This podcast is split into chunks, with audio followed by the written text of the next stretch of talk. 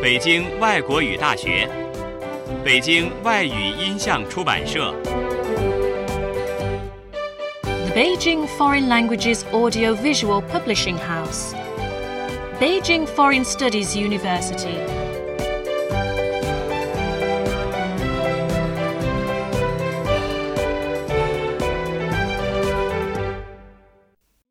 轻松英语名作欣赏小学版，《爱丽丝漫游奇境记》 Alice in Wonderland.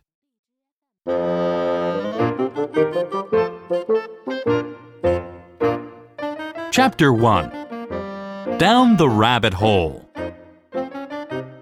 Alice sat next to her sister. Her sister was reading a book. What a boring book. It has no pictures or dialogue. said Alice.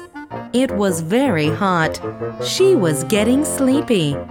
Suddenly, a white rabbit ran by her, Oh, I'm going to be late. said the white rabbit. He looked at his watch and kept running, Oh my! The rabbit can speak. said Alice. Then she ran after the white rabbit. The white rabbit jumped into a hole and she followed him. Whoosh! Alice was falling down the hole.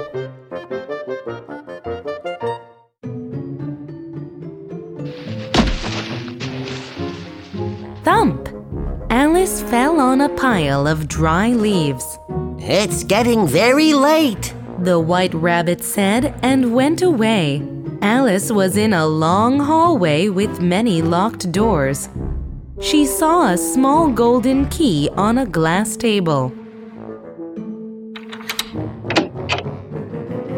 The key unlocked a small door.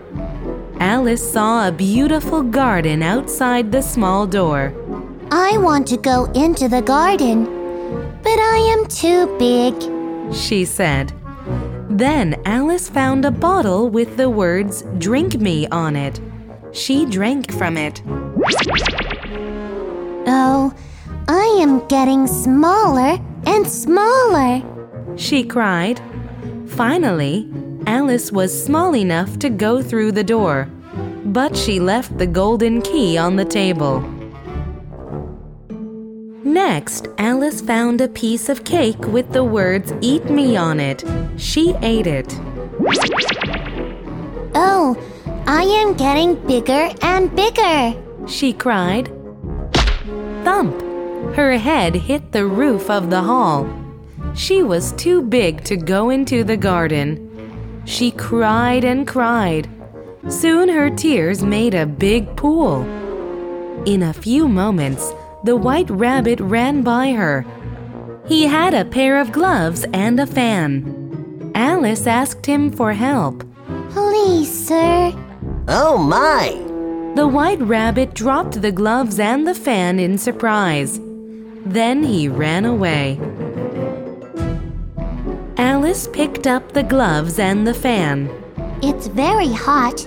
She said. She put on one of the little gloves and kept fanning herself.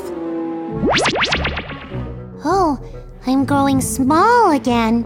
cried Alice. She ran back to get the key, but slipped into the pool of her own tears. She saw a little mouse splashing in the water.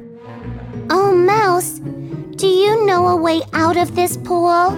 asked Alice. The mouse looked at her but said nothing. Alice started talking about her cat Dinah. Shaking with fear, the mouse swam quickly away.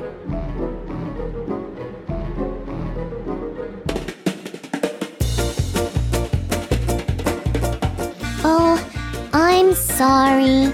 Please come back, Mouse. I will never talk about cats again. Alice said softly. The mouse swam back to Alice and they swam to the shore together. There were many strange birds and animals on the shore. They were all wet, so they started thinking of a way to get dry. Let me tell a story. By the end of the story, we will be dry. Said the mouse. The story was really long, but everyone was still wet. Brr. Alice said as she shivered with cold. The dodo, a big ugly bird, said, Let's have a caucus race. No one knew what a caucus race was. The animals and birds just ran in a circle. After half an hour, the dodo cried out. It is over. Then everyone was dry. Alice asked the mouse to continue his story. The mouse told a long poem, but it was boring. Alice didn't listen. The mouse was angry and walked away. Please come back. Said Alice, but the mouse didn't answer. Oh, where is Dinah? I wish she was with me. Said Alice, Who is Dinah? asked the dodo. Dinah is my cat. She is a great bird hunter. Oh, I'm sorry. It was too late. The animals and birds started leaving. Alice was alone again.